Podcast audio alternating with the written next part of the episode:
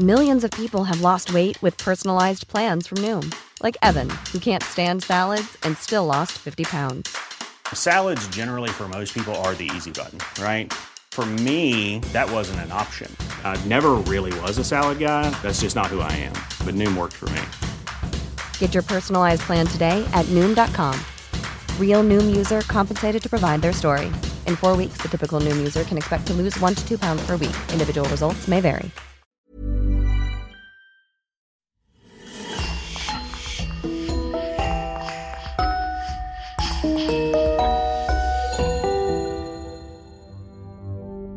Bonjour et bienvenue à tous pour une nouvelle affaire criminelle.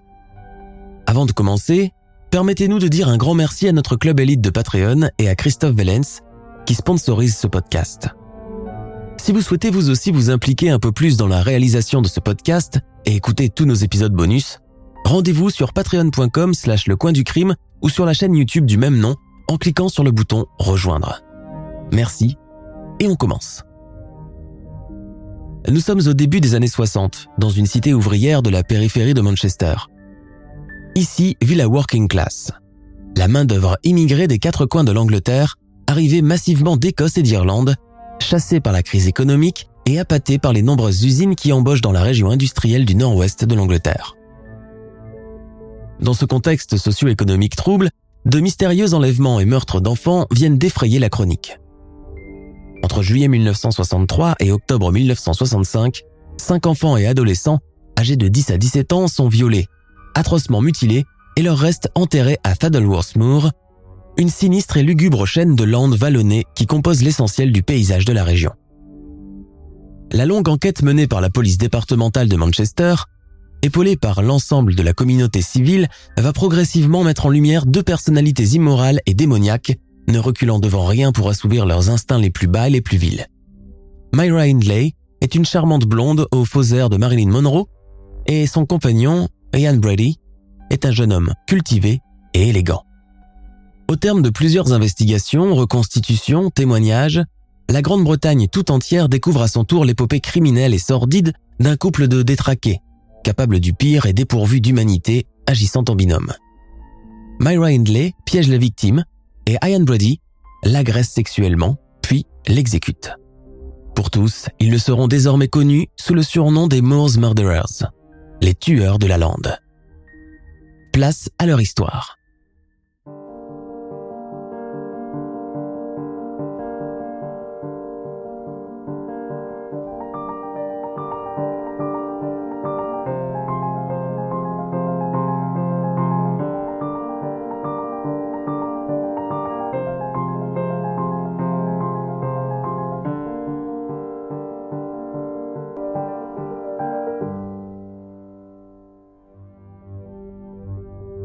Sommes le 7 octobre 1965, à Wardlebrook Avenue, petit quartier de Gorton, au nord de Manchester. Il est 5 heures du matin.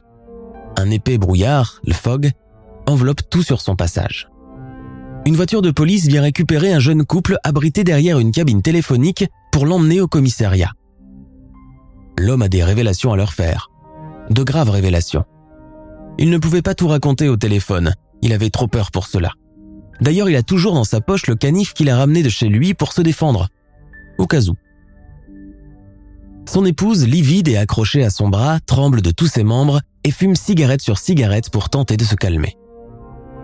Une heure plus tard, au commissariat de Hyde, face à l'inspecteur Bob Talbot, l'individu fait des déclarations.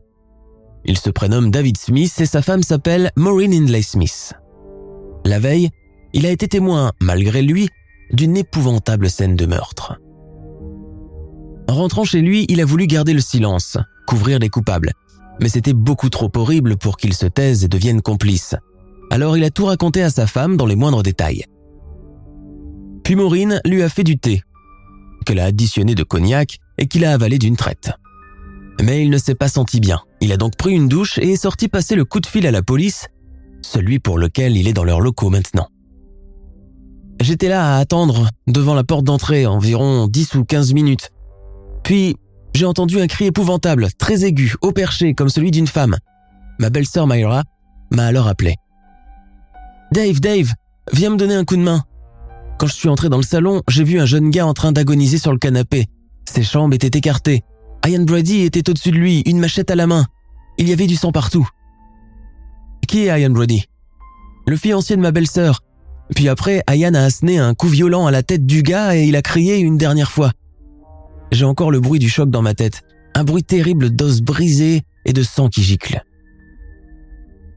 Un policier alluma une cigarette pour David Smith, qui l'a pris et tira plusieurs bouffées.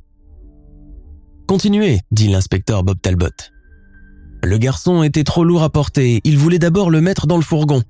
Ian l'a saucissonné avec des câbles électriques, il m'a demandé de le porter mais je ne pouvais pas non plus, il pesait une tonne. Alors Myra a suggéré de mettre le cadavre dans une bâche en plastique et de le traîner jusqu'à la chambre d'amis en attendant. Connaissez-vous le nom de la victime? Non, bredouilla Smith. Je ne l'ai jamais vu dans le quartier ni traîné avec Ian auparavant. Pourquoi voulait-il le mettre dans le fourgon avant? Pour aller l'enterrer à Saddleworth Moor. C'est ce qu'ils font toujours. C'est ce qu'ils font toujours? Ceci n'est que le début d'une longue et éprouvante investigation et la fin d'une terrible épopée criminelle comme jamais la ville de Manchester n'en avait connu auparavant. Une véritable et sordide chasse organisée qui a duré près de deux ans sans discontinuer, prenant pour cible des enfants et adolescents des deux sexes, disparus les uns après les autres, sans laisser de traces. Derrière eux demeure la douleur de leur famille et l'incompréhension, ainsi que l'incapacité de la police à percer le mystère de ces disparitions inexpliquées. Dans cette cité ouvrière du nord-ouest de l'Angleterre, où les parents sont longtemps absents à cause de leur travail à l'usine, les enfants sont livrés à eux-mêmes la plupart du temps et passent leur journée dehors quand ils n'ont pas école, sans surveillance et sans que cela occasionne de l'inquiétude. D'ailleurs, qui ne connaît pas qui dans la communauté anglo-irlandaise du quartier de Wardlebrook? Les maisons de briques noires sont collées les unes aux autres. Le linge sèche dans des cours communes. L'intimité est inexistante. Les commerçants connaissent les noms de tout le monde par cœur et la solidarité règne. Ce qui est valable pour les enfants des uns l'est tout autant pour celui des autres. En somme, à Wardlebrook, tout le monde est logé à la même enseigne. À cette époque, les affaires de pédophilie et de rap d'enfants ne font pas encore les gros titres des faits divers, et rares sont les personnes qui en parlent ouvertement, aussi bien entre citoyens que dans les médias, d'ailleurs très conservateurs. Profitant de ce climat de quiétude et de non-psychose, les tueurs de la lande passeront à l'acte sans jamais s'inquiéter d'être pris sur le fait, mus par une volonté de faire du mal pour le plaisir. À eux deux, ils incarnent ce que cette époque de transition avait de plus noir, la violence gratuite et un goût prononcé pour la dépravation la plus vile. Quand on les voit pour la première fois, c'est un jeune couple bien comme il faut, sorti tout droit d'un album de rock'n'roll. Elle arborant une choucroute de cheveux blond platine à la pointe de la mode vestimentaire, tandis que lui fait penser à un membre des Beatles, toujours bien soigné et cravaté en toute occasion. Pourtant, au-delà du look vestimentaire, quelque chose de morbide et de malsain frappe chez ces deux individus. Leur regard. Vide et impersonnel, comme celui de Ian Brady, froid, incisif et fixe, comme celui de Myra Hindley. Quand et comment se sont-ils rencontrés pour la première fois et quand ont-ils signé leur pacte de sang? Pour le savoir, revenons quelques années en arrière afin de comprendre la construction de ces deux personnalités diaboliques et cerner leur épouvantable histoire. Myra Hindley est née le 23 juillet 1942 à Cropsall, une banlieue défavorisée de Manchester. À sa naissance, son père, Robert Hindley, dit Bob, est absent, car parti combattre au front avec l'armée de Sa Majesté. Les festivités du baptême se déroulent donc sans le papa et le bébé est baptisé à la chapelle catholique de Saint-Francis une semaine plus tard.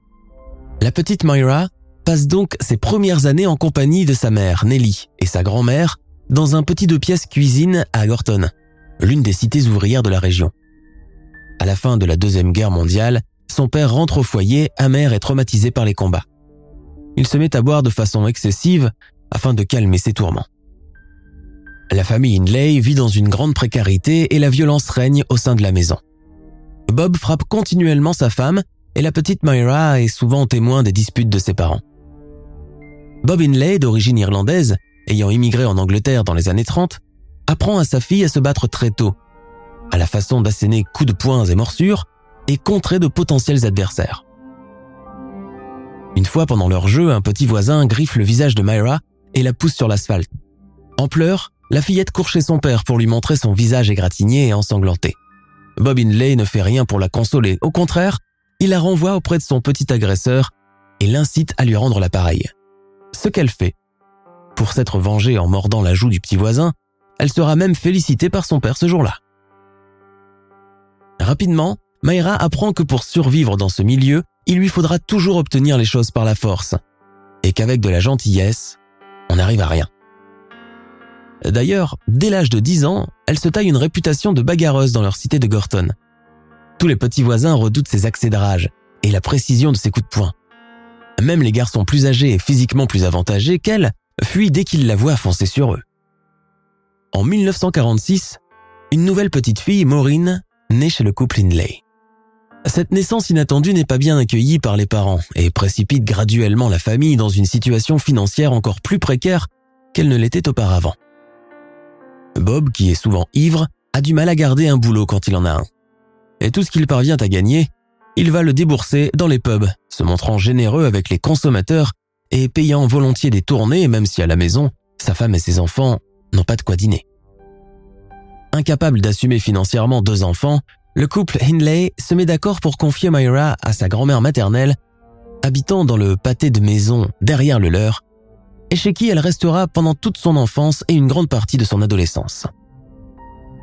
Très permissive avec Myra, sa grand-mère la laisse sécher les cours au collège quand elle le désire et ne lui dit rien si elle rentre plus tard que l'heure prévue. Non surveillée et surtout jamais verbalisée par son aïeul, l'adolescente se sent comme sur un petit nuage et en profite au maximum. Durant l'été 1957, un des voisins et meilleurs amis d'enfance de Myra, un jeune garçon de 13 ans nommé Michael Higgins, vient l'inviter à l'accompagner dans un réservoir désaffecté pour y passer la journée. Il compte sur elle pour lui apprendre quelques brasses car elle est très bonne nageuse. Les deux adolescents partagent une amitié très fusionnelle et fraternelle. Myra a beaucoup de sympathie pour Michael et accorde beaucoup d'importance au fait qu'ils aient tous les deux les mêmes initiales, M et H. Un beau jour, Myra décline la proposition de Michael, préférant accompagner une copine pour aller faire du shopping. Incapable de flotter tout seul, Michael Higgins meurt noyé dans les eaux du réservoir sous les yeux de ses petits camarades. Quand son cadavre est ressorti, il est blanc comme du coton et ses extrémités sont bleu foncé. Son décès tragique et inattendu va bouleverser Myra à longue échéance et lui peser sur la conscience. Elle restera longtemps persuadée d'être en partie responsable de la mort de Michael, pleinement convaincue que si elle avait été présente pendant cette journée fatidique au lieu d'aller faire du shopping, rien de cela ne serait arrivé et que Mike serait encore en vie leur qu'il.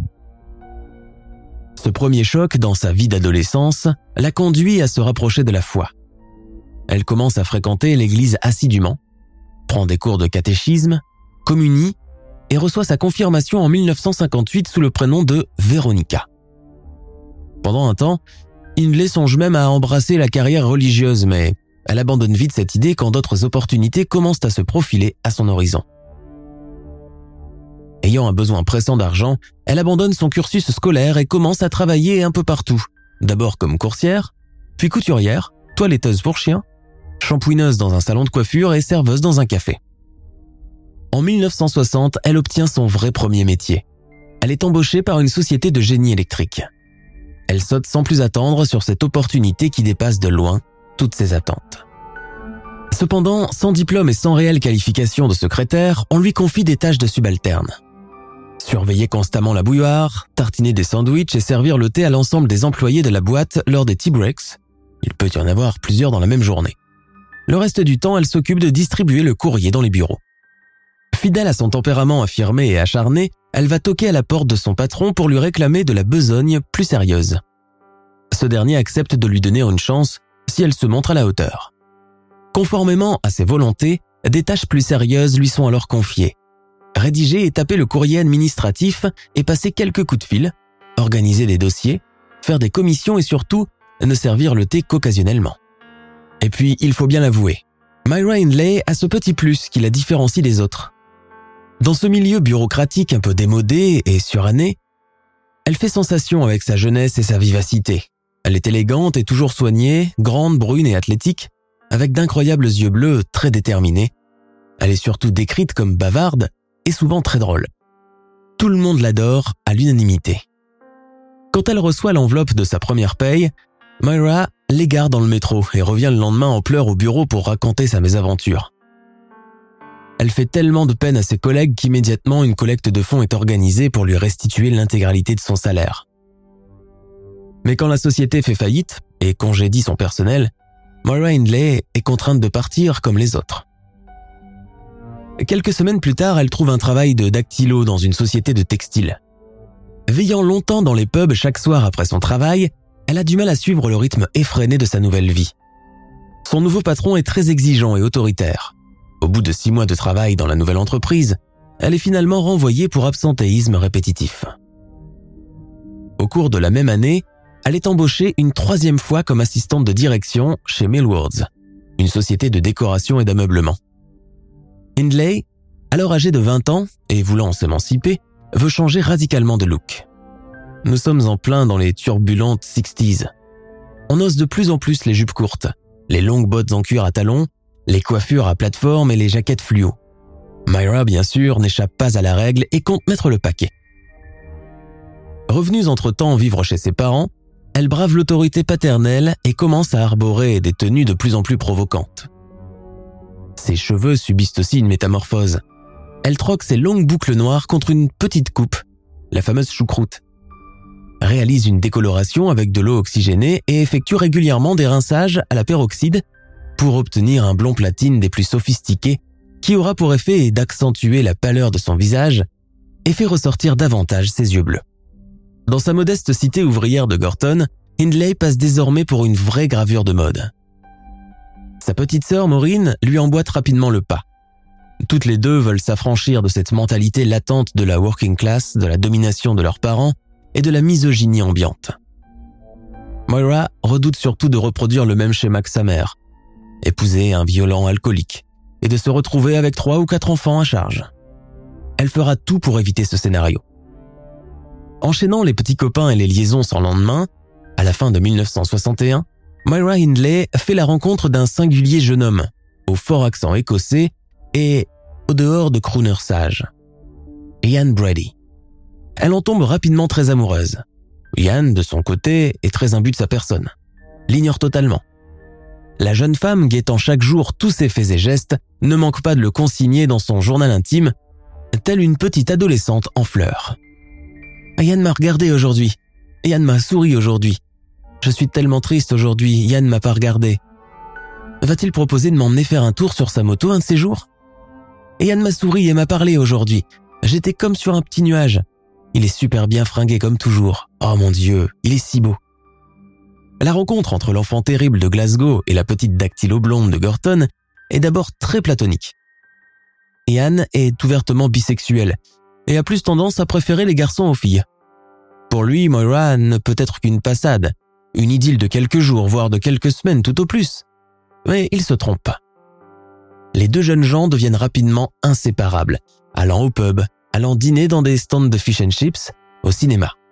Par ailleurs, ils sont souvent accompagnés par la petite sœur de Moira, Maureen Hidley, et du copain de cette dernière, le jeune et rebelle David Smith, qui est fortement impressionné et même intimidé par la personnalité flamboyante et studieuse du jeune Ian Brady. Les deux couples font sensation, ils incarnent la nouvelle jeunesse britannique éprise de liberté, émancipée et désireuse de s'amuser au maximum. Au contact des garçons, les sœurs Hindley commencent même à fumer leur première cigarette avant de développer une forte addiction par la suite. Quand ils ne travaillent pas, les quatre amoureux se retrouvent chez la grand-mère des filles. Ils se mettent d'ailleurs à y squatter de plus en plus. Pour dîner, fumer des tonnes de cigarettes, boire de la bière, danser et écouter des vinyles empruntés chez des copains de David Smith. Moira est subjuguée par sa nouvelle conquête. Une chose est sûre, Ian Brady n'est pas comme les autres garçons de son entourage. Il possède quelque chose de mystique, un air de dandy. Quand la nouvelle tendance est au blouson de cuir et aux coiffures gominées d'Elvis Presley, lui arbore un aspect sage et classique du genre idéal, toujours sur son 31, portant costume trois pièces, chemise blanche et cravate noire. Surtout, Ian Brady passe pour être un érudit. Il cite des passages entiers de poèmes allemands de Goethe et de Schiller, des ouvrages français du siècle des Lumières, et a même commencé à étudier le latin. En somme, un geek comme on dirait de nos jours. Pourtant, il s'obstine à rester secret sur son passé, n'évoquant que très vaguement ses origines, mentionnant juste aux visiteurs qu'il est originaire de Cardiff, dans le pays de Galles, et qu'il a immigré en Angleterre pour travailler comme magasinier, tout en rêvant de pouvoir continuer un jour ses études universitaires, idéalement à Oxford. En réalité, Ian Brady est né à Glasgow, en Écosse, le 2 janvier 1938. Sa mère, Maggie Stewart, est une barmaid encore célibataire quand il vient au monde. L'enfant ne connaîtra jamais son père biologique. Sa mère lui assurera toujours qu'il était journaliste et que son nom de famille était Brady. De par son travail nocturne au pub et son peu de moyens financiers, Maggie Stewart n'a d'autre choix que de confier son fils à un couple de voisins, les Sloan, déjà parents de quatre enfants. Ian prend leur patronyme et devient un de leurs enfants par procuration. Dès la petite enfance, il commence à manifester un plaisir morbide à torturer les animaux et à maltraiter les enfants plus jeunes que lui. Plus tard, comme Moira Hindley, il devient la terreur des autres enfants de son quartier de Govan à Glasgow. À l'adolescence, son casier judiciaire est déjà plein, puisqu'il a passé deux ans en maison de redressement pour avoir volé de l'argent et une montre à ses parents adoptifs. Par la suite, il commet plusieurs cambriolages et tente même de tuer sa petite amie du moment, juste pour avoir dansé avec un autre garçon lors d'un bal. À cette époque, il travaille comme manœuvre dans un chantier naval et rêve de partir loin, de quitter l'Écosse précaire du début des années 50 et de voyager partout dans le monde, aller aux États-Unis et peut-être même en Australie. Ian n'aura jamais le temps de concrétiser ses projets et est rapidement rattrapé par ses démons. Il comparaît à neuf reprises devant les tribunaux pour différents délits. À sa dernière sortie de prison, il part s'installer chez sa mère et pour participer aux frais du foyer, il trouve un petit boulot de garçon boucher. Peu de temps après, il démissionne et quitte définitivement son Écosse natale pour partir s'installer en Angleterre. C'est à Manchester, ville ouvrière par excellence et en pleine expansion, qu'il pose ses valises le 10 décembre 1957. Il trouve rapidement un job de coursier, puis de magasinier, et loue une petite chambre dans une pension familiale. Beau garçon, présentant bien, toujours impeccablement habillé et rasé, il attire rapidement l'attention de la jante féminine du coin, plus habituée aux hommes grossiers et machos. Peu attiré par ses ouvrières en bigoudi et par-dessus en plastique bon marché, Ian Brady repousse leurs avances avec une politesse et une indifférence manifestes. De manière générale, les femmes ne l'intéressent pas, sauf peut-être cette blonde peroxydée qui lui fait les yeux doux depuis un bon bout de temps déjà, et qu'il n'a fait qu'ignorer jusqu'ici. Elle semble sortir du lot, mais il va devoir la façonner avant de tenter quoi que ce soit avec elle. Brady, dès lors, trace son plan. À mesure de la progression de sa relation avec Myra, le jeune Écossais s'occupe de parfaire ses connaissances culturelles. Pour ce fait, il l'emmène régulièrement dans les bibliothèques, lui fait découvrir les œuvres du marquis de Sade, la littérature allemande et surtout le recueil Mein Kampf, écrit par Hitler. Ils assistent tous les deux à la première projection du procès de Nuremberg au cinéma. Car il faut savoir une chose, Ian Brady est un féru des nazis, fasciné par leur cruauté et il ne cache à personne ses penchants d'extrême droite. Myra Hindley qui a rarement ouvert un livre de sa vie, plonge littéralement dans le délire de Brady, commence à adopter ses idées racistes et xénophobes. Elle est fascinée par ses connaissances générales et son érudition. David Smith n'échappe pas non plus à la règle et l'Écossais devient en quelque sorte son mentor, sa source d'inspiration. Pour Ian Brady, la chose la plus séduisante chez sa petite amie est certainement son indépendance. Contrairement aux filles de Gorton qui ne rêvent que de se caser au plus vite et de fonder une famille, Moira ne veut absolument rien de tout cela. Elle refuse de reproduire le même schéma que sa mère Nelly ou de sa grand-mère. Des femmes assujetties toute leur vie, encaissant les coups sans broncher, subissant la mauvaise humeur de maris alcooliques et désargentés. Au début de l'année 1963, Brady fait pour la toute première fois part à Moira de son projet d'assassinat. Incapable d'agir seul, il sollicite son aide. Elle sera l'appât, celle qui attire les potentielles victimes, tandis que lui s'occupera de les tuer. Il lui parle alors de l'accomplissement du meurtre parfait. Moira, loin de s'en offusquer, est presque flatté par cette invitation. Les jours suivants, Ian ramène de la bibliothèque un roman où les deux héros sont des adolescents qui assassinent un enfant. Il ordonne à la jeune femme d'en lire au moins les passages importants afin de s'en inspirer pour leur plan. Elle acquiesce. Le soir même, Moira Hindley consigne dans son journal intime En quelques mois seulement, il m'a convaincu qu'il n'y avait pas de Dieu du tout il pourrait me dire que la Terre est plate, que la Lune est faite de fromage et que le Soleil se lève à l'ouest, je l'aurais cru. Durant les week-ends, le couple sillonne en moto la région de Manchester pendant des heures, accompagné par le petit chien de Moira, Puppet.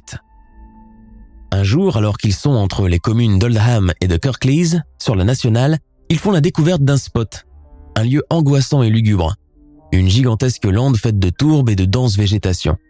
Saddleworth Moor. Ian en est presque ému. Ça lui rappelle les paysages venteux et désolés de son Écosse natale. Moira, de son côté, est totalement subjuguée par la lande, son immensité et ses nombreuses allées vallonnées, comme enfouies sous terre. On pourrait se perdre là-dedans et ne plus jamais réapparaître. Mais justement, l'endroit correspond exactement aux attentes d'Ian. Il est juste parfait en tout point. En juillet de la même année, lui et Moira sont enfin prêts. Ils viennent de signer leur pacte de sang avec l'intention de faire le plus de mal possible. Leur première victime est déjà toute trouvée. C'est Pauline Reed, une adolescente de 15 ans, amie d'enfance de Maureen, la petite sœur de Myra. Dans l'après-midi du 12 juillet 1963, Myra l'accoste à bord de son minivan et lui demande de l'accompagner à Saddleworth Moor pour y chercher un gant qu'elle a perdu la veille. Pauline Reed la croit sur parole et monte avec elle. Arrivées à destination, elles sont rapidement rejointes par Ian Brady qui s'est déplacé en moto. Myra fait les présentations et Pauline ne voit rien venir. Prétextant aller chercher une lampe torche dans la voiture, Myra laisse l'adolescente seule avec Ian et part s'isoler dans son véhicule. Quelques instants plus tard, Myra est rappelée par son copain, qui lui dit de venir l'aider à enterrer le corps de la pauvre Pauline entièrement dénudée, violée et égorgée. À leur retour ce soir-là, les deux assassins se rendent tranquillement au pub pour boire des bières et écouter de la musique avant de rentrer se coucher. La disparition de Pauline est signalée dès le lendemain par ses parents. La police promet de faire des recherches. Tout le voisinage est interrogé, même Myra, qui raconte ne pas avoir vu l'ami de sa sœur depuis plusieurs jours. Sans compter qu'elle n'est pas du tout le genre à fuguer ou quitter la maison sans prévenir ses parents. Que c'est étrange, soupira-t-elle. Sans davantage d'indices ni de témoins, les recherches sont abandonnées là. Cinq mois plus tard, le 23 novembre 1963, Moira accoste un autre enfant du voisinage, le jeune John Kilbride, âgé de 12 ans. Elle lui demande de l'aider à porter ses paquets de courses et lui promet de lui payer un soda et une glace une fois à la maison. John Kilbride, qui connaît bien Myra Hindley, accepte apathé, comme peuvent l'être les enfants, par de simples promesses. John vit seul avec sa mère, une ouvrière séparée de son mari qui lutte péniblement contre un problème d'alcoolisme et de dépression. John, qui est son enfant unique, est la prunelle de ses yeux. C'est un garçon tellement serviable, gentil et attachant. Le sort que lui réserve le couple diabolique se conclut dans la sinistre lande. Comme Pauline Reed, le petit John Kilbride est isolé dans le contrebas avec Ian Brady qui se jette sur lui et le viole avant de l'étrangler avec une chaussette. Pendant ce temps, Myra était tranquillement en train de fumer une cigarette à bord de son fourgon. Le couple se donne encore une trêve de quelques mois, une trêve où il s'adonne de plus en plus à des pratiques sexuelles sadomasochistes. Pour la première fois, Ian, qui n'est attiré que par les hommes, éprouve du désir pour cette femme diabolique aux instincts aussi bas que les siens. Ils sont en parfaite osmose. Pour se donner un semblant de normalité et ne pas éveiller les soupçons de leur entourage et du voisinage, les deux malfaiteurs continuent à aller travailler, à sortir et à fréquenter Maureen Inlay, qui s'est entre-temps mariée avec David Smith. Le couple s'est installé dans un petit appartement proche de la maison des Hindley, à Wardlebrook Avenue. Fin mai 1963, Ian presse encore Myra de lui trouver une autre victime. Il a un besoin pressant de tuer. Elle s'exécute sans se faire prier. Elle a aussi eu la même idée. Dans la douce et tiède soirée du 16 juin 1963, Myra croise le petit Case Bennett dans le marché hebdomadaire. Âgé de 12 ans, le petit garçon raffole de sucreries. Myra lui promet de lui donner deux shillings s'il accepte de porter ses paquets de courses. Case est d'accord. À bord d'une voiture louée au préalable par Myra, il ne s'arrête qu'une fois arrivé à Saddleworth Moor. Sauf que là, Kate Bennett, malgré son jeune âge, sent que quelque chose d'étrange se trame, que Myra lui a menti à propos de sa récompense de deux shillings. Il se met alors à pleurnicher bruyamment, à réclamer sa mère, à vouloir rentrer à la maison. Énervé par la tournure que prennent les événements, Egan l'entraîne de force dans le terrain de tourbe tandis que Moira reste debout à monter la garde au loin. Case est violé et étranglé avec une corde.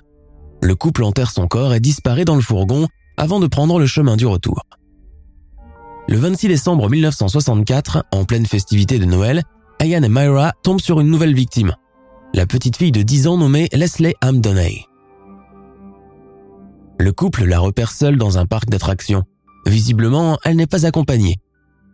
Arrivés à sa hauteur, ils font mine de faire tomber leurs achats par terre et demandent à Leslie Ann de leur donner un coup de main pour les ramasser, même stratagème que les fois précédentes. La petite fille les accompagne par la suite dans leur fourgon pour y déposer le tout. Ayan lui offre une glace pour la remercier et insiste avec Myra pour la raccompagner chez elle, ce que l'enfant accepte. Elle monte sans se méfier du traquenard qu'ils sont en train de lui tendre. Arrivés devant leur appartement, ils entraînent la fillette avec eux, la font monter dans leur chambre. Leslie Ann prend alors peur et demande à partir. Ian lui baillonne la bouche avec un chiffon pour l'empêcher de crier et d'ameuter le voisinage. Ensuite, il la déshabille, prend plusieurs clichés d'elle en lui imposant des poses suggestives, la viole et demande à Myra de lui faire couler un bain. Quand cette dernière retourne dans la chambre quelques minutes plus tard, elle trouve l'enfant inerte sur le lit. Sur un magnétophone, Ian a enregistré les cris et les supplications de l'enfant. Très tôt le lendemain matin, le couple va enterrer le cadavre de Leslie Ann Donny à Saddleworth Moor. Ils attendent encore dix mois avant de repasser à l'acte. Ian veut maintenant traquer des adolescents à l'aspect viril. Il dit être fatigué des jérémiades des petits. Hormis les marchés, les parcs et les foires où tout grouille tellement de monde et où il finirait par se faire prendre un jour, ils décident de jeter leur dévolu sur un lieu plus discret, où ils ne se sont encore jamais rendus auparavant pour retrouver des proies. La gare de Manchester. Dans la soirée du 6 octobre 1965, Ian et Myra stationnent devant la gare et restent aux aguets. Ils voient sortir les voyageurs, ceux qui rentrent de la navette. Visiblement, il y a peu de monde ce jour-là, mais soudain, Ian presse la main de sa compagne et lui fait un geste en direction de la sortie. Lui là-bas, reste là, j'y dit-il d'un ton sans équivoque. Edward Evans, qui fait chaque jour la navette entre Oldham et Gorton, s'avance sans les voir. Ian va à sa rencontre se présente, sympathise avec le jeune homme. Edward Evans, âgé de 17 ans et probablement homosexuel, accepte l'invitation de Ian de prendre un verre avec lui à la maison et peut-être même de faire autre chose si les conditions s'y prêtent. Dans la voiture, Ian lui présente Myra Hindley, qu'il fait passer pour sa sœur. Les poignées de main sont échangées avec enthousiasme et ils prennent la route tous les trois. Arrivé devant chez eux, Myra, à la demande de son compagnon, va chercher son beau-frère David Smith, lui demande d'attendre devant la porte et de ne rentrer que quand Yann l'appellera, surtout pas avant. David Smith ne comprend rien à ce jeu mais accepte de s'y prêter, allume une cigarette et patiente. À l'intérieur, les choses dégénèrent. Edward Evans, comprenant qu'il a été pris dans un guet-apens, commence à se battre avec Ian Brady, prenant d'abord de l'avantage sur lui grâce à sa force musculaire et sa haute stature. Myra, pendant ce temps, s'isole dans la cuisine avec son chien Puppet et écoute la progression de la lutte derrière la porte. Ce n'est qu'en entendant le cri épouvantable poussé par Evans qu'elle se met à hurler et à appeler David Smith. Dave, Dave, viens tout de suite, il nous faut un coup de main. Quand il pénètre dans l'appartement, Smith découvre horrifié la scène du crime. Il y a des morceaux de chair partout, des éclaboussures de sang sur le canapé, le sol et même sur les murs. Myra, livide, lui tend alors un seau d'eau mélangé à de la javel et de l'ammoniac, et lui ordonne de l'aider à tout nettoyer. David Smith remarque que pendant tout le processus de nettoyage, sa belle-sœur déplace, range, change l'été et des coussins, tout en fredonnant une chanson. Quand ils ont tout terminé, David aide encore Ian à transporter le cadavre d'Edward Evans dans la chambre d'amis, car il est trop lourd pour être porté jusqu'au fourgon. Il faut le faire disparaître le plus vite possible. Après quoi, Ian lui offre une bière et lui propose de passer la nuit chez eux. Terrorisé, Smith refuse, prétextant qu'il n'a jamais laissé sa femme seule pendant la nuit. Il les quitte vers 3 heures du matin et rentre précipitamment chez lui tout raconter à Maureen. Deux heures plus tard, armés d'un canif, mari et femme repèrent une cabine téléphonique et appellent la police. David Smith demande à ce qu'ils viennent les récupérer pour les emmener faire une déposition au commissariat. Le lendemain, suite aux déclarations de l'unique témoin du crime d'Edward Evans, 20 policiers sont envoyés au domicile de Myra Hindley et de Ian Brady. Les policiers décident de procéder doucement, sans les brusquer, ils demandent à fouiller la maison pour un simple contrôle de routine lié à un cambriolage. Les forces de l'ordre se mettent immédiatement à fouiller toutes les pièces de l'appartement. Le cadavre d'Edward Evans est rapidement trouvé dans la chambre d'amis, enroulé dans une vache en plastique.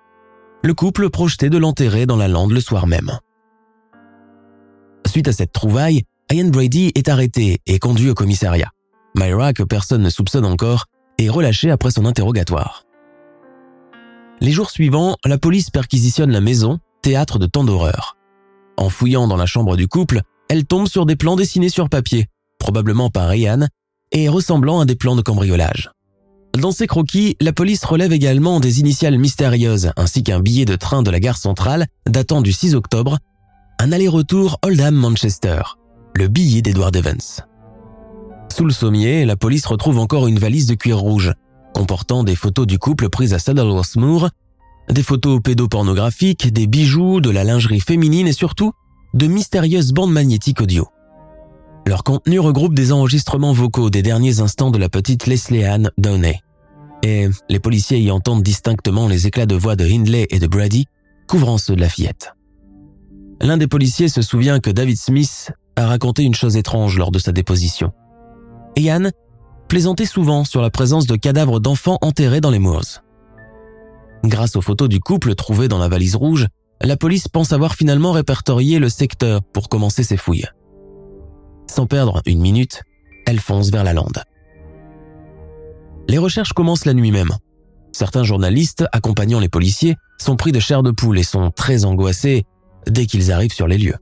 L'endroit est immense, lugubre, en pente et très dense en végétation.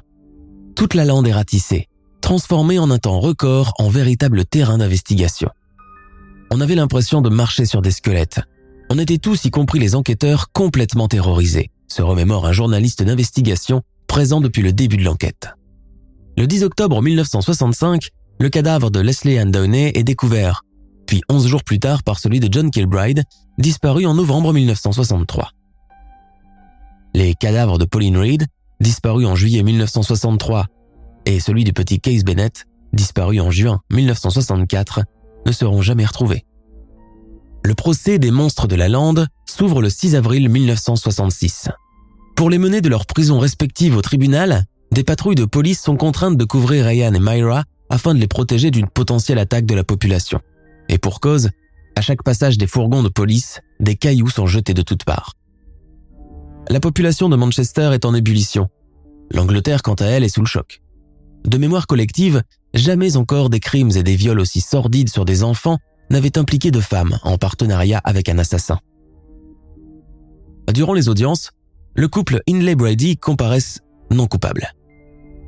Le 6 mai 1966, le verdict tombe enfin. Triple réclusion criminelle à perpétuité pour le triple meurtre de Leslie Andoney, John Kilbride et David Evans. Ni Brady ni Hindley n'avouent les viols et les meurtres de Pauline Reed et de Case Bennett. Coïncidence ou coup de chance, le couple échappe aussi in extremis à la peine capitale aboli en Grande-Bretagne une année auparavant. Incarcérée dans la prison pour femmes de Cockham Wood, Myra Hindley meurt des suites d'une pneumonie le 15 novembre 2002, après plus de trois décennies passées derrière les barreaux. Lors de ses premiers mois de détention, elle a cessé de se décolorer les cheveux et a préféré revenir à sa couleur brune d'origine. Elle a terminé ses études et obtenu sa licence en littérature quelques années plus tard, toujours au sein de la prison. La veille de sa mort, la désormais femme la plus détestée du Royaume-Uni a adressé un long courrier à son avocat où elle lui raconte en détail comment elle a été sexuellement envoûtée et mentalement instrumentalisée par Ian Brady depuis leur fatidique rencontre au début des années 60. Elle insiste sur le fait que Ian l'a droguée plus d'une fois pour la manipuler à sa guise. De son côté, Ian Brady continuera de jouer au chat et à la souris avec les journalistes d'investigation. En 1985, il avoue à l'un d'eux le double meurtre de Pauline Reed et de Keith Bennett, dont les corps n'ont jamais été retrouvés. Une nouvelle enquête est encore ouverte et de pénibles souvenirs ravivés. Un seul corps non identifié sera retrouvé dans le périmètre indiqué par Ian Brady et ne sera ni celui de Pauline, ni celui de Case. Au début des années 2000, Brady commence à publier des poèmes et pamphlets sur Internet. Il rédige et publie même un livre papier, Les Portes de Janus, l'assassinat en série et son analyse par Ian Brady. Dès sa sortie, le livre sera retiré des ventes par tous les libraires de Grande-Bretagne. Aujourd'hui âgé de 88 ans, Ian Brady a été placé sur ordre de son médecin dans une unité de soins psychiatriques du troisième âge. L'affaire des tueurs de la lande reste à ce jour l'un des cas les plus graves de pédocriminalité, à l'instar de l'affaire du trou en Belgique. Des deux tueurs, Myra Hindley reste certainement la plus profondément détestée par l'opinion publique britannique. Tom Rattigan, ancien habitant de Gorton et enfant à l'époque des crimes de la lande, se souvient comment il a failli lui-même tomber dans les filets du couple diabolique. Il décrit le charme de Myra Hindley, de sa faculté extraordinaire à attirer facilement les enfants à elle avec de simples promesses de bonbons et de limonade. Nos parents nous ont toujours appris à nous méfier des étrangers de sexe masculin, mais jamais à nous méfier d'une femme. C'est peut-être de là que vient l'erreur, raconte Tom Rattigan.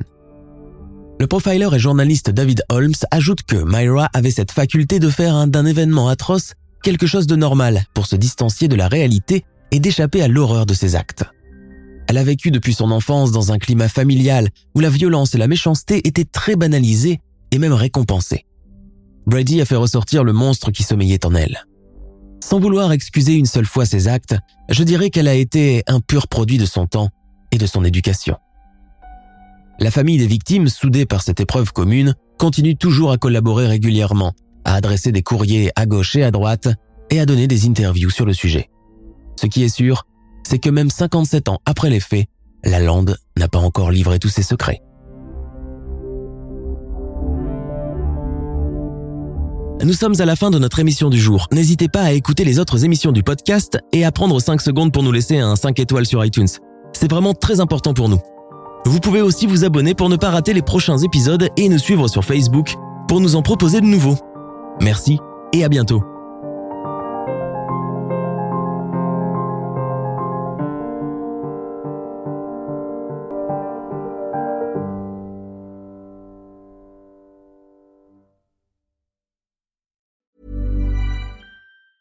Even on a budget, quality is non-negotiable. That's why Quince is the place to score high-end essentials at 50 to 80% less than similar brands. Get your hands on buttery soft cashmere sweaters from just 60 bucks, Italian leather jackets, and so much more. And the best part about Quince, they exclusively partner with factories committed to safe, ethical, and responsible manufacturing. Elevate your style without the elevated price tag with Quince. Go to quince.com slash upgrade for free shipping and 365-day returns. Hi, I'm Daniel, founder of Pretty Litter. Cats and cat owners deserve better than any old-fashioned litter. That's why I teamed up with scientists and veterinarians to create Pretty Litter. Its innovative crystal formula has superior odor control and weighs up to 80% less than clay litter. Pretty Litter even monitors health by changing colors to help detect early signs of potential illness. It's the world's smartest kitty litter. Go to prettylitter.com and use code ACAST for 20% off your first order and a free cat toy. Terms and conditions apply. See site for details.